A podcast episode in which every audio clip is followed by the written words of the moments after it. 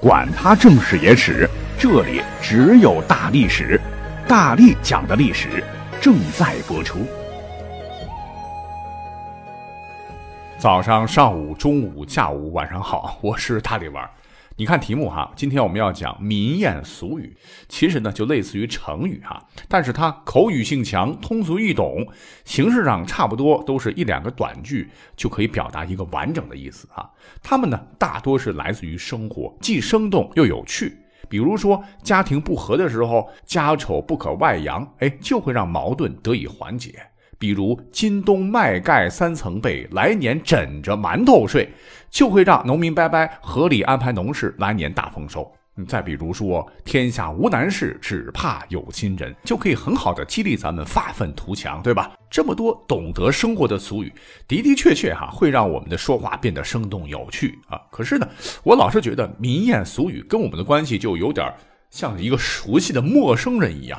你看，我们天天在用，可为什么这么用？里面有什么可挖的、有意思的历史典故吗？就了解的比较少了。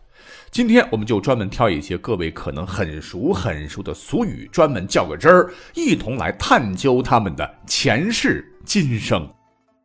先这个场，找一个特别有故事的啊。老话常说啊，不是冤家不聚头，冤家相聚几时休？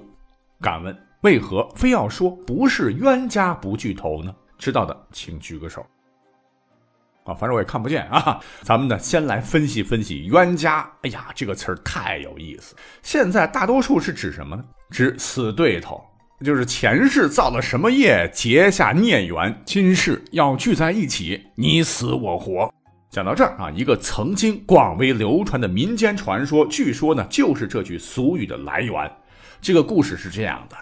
当时南宋有人为了缅怀岳飞吧，就写了一个话本说含冤而死的抗金名将岳飞大大前世了不得，乃是西天如来佛祖头顶上的一位护法神鸟，唤作大鹏金翅明王，跟孙悟空后来干过仗，每日是站在如来肩头，用其锐利无比的双眼，专门负责监督下面听如来讲经说法的众生。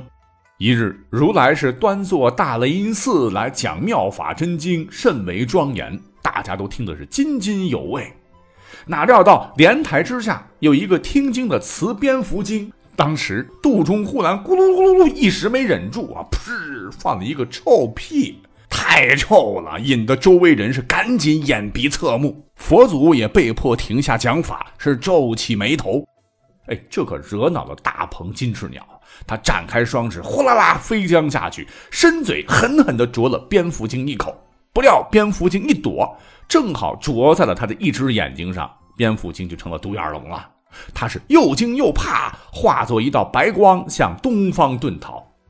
佛祖慈悲训斥大鹏：“善哉善哉，听闻佛法这么久，脾气还这么急，看来你仍需要下到凡间历练一番呐。”去吧，去吧！大鹏无奈呀，只得深施一礼，展翅向东方飞去。这一飞，飞了十万八千里，飞到了黄河边，口渴难耐啊，就想喝点水。不料却看到一群乌龟精在河边排队修炼，有一只特大个的乌龟，好像是个头啊，是摇头晃脑的发号施令。旅途劳顿，再加上被迫下凡，心里正窝火呢。你们这帮乌龟王八，好清闲呐！顿时怒火中烧，二话不说，直扑过去，照着那只领头的大乌龟脑袋就是哐哧一口，疼的大乌龟精，然后滚入水中，直扑棱。他回头一看，气得哇哇大叫：“好你个金翅大鹏鸟，不报此仇是誓不为归！”那大鹏哪里知道，他转世降生到人间。这便是自鹏举的岳飞，而那个乌龟精呢，就是秦桧的前世。蝙蝠精则转世为秦桧的老婆王氏。秦桧和王氏联手，后来整死的岳飞，就是为了报前世之仇啊！这便是民间流传已久的“不是冤家不聚头”的其中的一个由来。故事是挺传神的，不过呢，我对啊这个说法还是表示怀疑的，因为我去查了查，发现“冤家”一词最早其实是出自于唐朝人写的《朝野千载》这本书，书中有一句“此子与冤家同年生”，它最初的含义就是指冤亲债主死对的。前头为什么说这个词儿很有意思呢？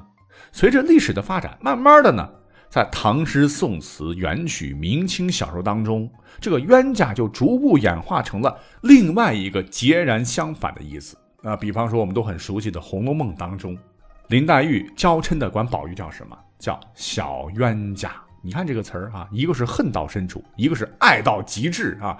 小冤家，你干嘛像个傻瓜？它包含着男女之间那种又爱又恨、又疼又怨、缠绵悱恻的复杂情感。书里边贾母直接就说了，贾宝玉和林黛玉是不是冤家不聚头啊？足以见得这句话又暗含情人夫妻之意，很早就被古人们创造出来拿来使用了。哎，我突然灵机一动啊！呃，录节目的此时此刻是二零二零年二月十三日的二十一点二十九分，再过一会儿的话，就到了二月十四号情人节了嘛。祝各位有情人终成眷属。哎，昨天呢，有个女网友啊，死乞白赖的要约我说二月十四号一起过情人节，被我果断拉黑了，非常时期。你欺骗我感情可以，骗点钱也就算了，可是你要要我的命，那不成。总之，不管是你的爱人，还是要害你的仇人啊，我们在生活当中，在人际的交往当中啊，呃，每天都会碰到一些无关紧要、微不足道的小事儿。于是乎，鸡毛蒜皮不值一提，就会经常被挂在我们的嘴边。可是，你有没有好奇过，为什么偏要说鸡毛蒜皮呢？怎么就不能说鹅毛葱皮、鸭毛姜皮呢？啊，原来啊，这句俗语啊，竟然源于古代的一场民事官司。那么话说，在很久很久以前呢，有两个做小买卖的，两家还是隔壁邻居。东边的是卖鸡的，西边是卖蒜的。卖鸡的整天杀鸡呀，弄得院子里满地都是鸡毛；卖蒜的整天剥蒜，弄得院子里满地都是蒜皮。本来两家是相安无事的，但一阵哗风刮过，那就出事了。刮东风时，鸡毛会被吹到西家院子里；而刮西风时，蒜皮儿就会被吹进东家院子里。两家经常为这些事争吵啊。日积月累，两家矛盾就越来越大。有一天，两家又大吵起来，越吵越凶，直接跳棚子，当街大骂祖宗八辈儿，气呀，场面就失控了。双方大打出手，卖蒜的啊扇了卖鸡的几巴掌，卖鸡的捶了卖蒜的几拳头，双双负伤，最后对簿公堂。魏武知县升堂审案，就耐心的听了两家的述说，末了，这是个啥事儿啊？打成这样啊？于是提笔判道。说鸡毛蒜皮何值一提？大唐来素纯属斗气，各打十板，反省自替。如若再来，重刑击毙。于是乎，两家的屁股都啪啪啪啪打肿了，从此以后再也不敢吵架了。那对于这样的判决吧，外面的人有人说县官不公，有的人则说做得对。但天长日久，哈，渐渐的，大家就把这个案件给淡忘了。可是判词中“鸡毛蒜皮”这句俗语倒是流传了下来，直到今天啊。所以说，这是一个很有年头的俗语。来，下面呢，我们要马上再讲一个更加古老的人间仙界都常用到的俗语，给各位来听一听。啊，你可能会问，啥俗语这么牛？如果你看过《西游记》的话，你应该记得七十三回有交代。说有一只蜈蚣精啊，用一招千眼金光，让孙猴子抵抗不住，被迫找骊山老母指点去请毗蓝婆。毗蓝婆见面就说：“大圣，失迎了，你从哪里来的？”悟空就觉得很奇怪：“你没见过俺老孙呢，你怎么认识我呢？”于是问：“你怎么就认得俺是大圣啊？”毗蓝婆呵呵一笑。你当年大闹天宫时，普地里传了你的形象，谁人不知，哪个不识？呃，悟空直接郁闷了。哎，正是好事不出门，恶事传千里。像我如今归正佛门，你就不晓得了。毗蓝婆很意外。哦，几时归正？恭喜恭喜！那那通过这个故事可以证明两点：一个，明代这个俗语应该就广为流传了哈；第二。从来没有见过孙行者的毗蓝婆，竟然不知道改邪归正、重新做猴、皈依保护唐僧的悟空，只知道那个大闹天宫被如来压在五行山下的孙猴子。可见好事不出门，恶事传千里，当然也适用于神仙界了。那么这条流传度极广的俗语到底是从哪儿产生的呢？我们严肃的考证哈，可能是跟结束五代十国混乱局面、建立北宋的赵匡胤极其有关系。话说赵匡胤年轻的时候呢？在太原的清油观遇到了被强盗掳掠来的美貌女子金娘。赵匡胤呢，本来就是历史上有名的民间武术大师，其余义愤，三拳两脚打跑强盗，就救下了金娘，还把自个儿的马呢让给金娘，不远千里，历尽艰辛呢，把金娘送回老家。一路上呢，两人以兄妹相称。赵匡胤对金娘照顾有加。金娘呢，看到赵匡胤气宇轩昂啊，也对他是动了心。而金娘年龄也小，长得也漂亮，年轻小伙赵匡胤内心那也是喜欢的。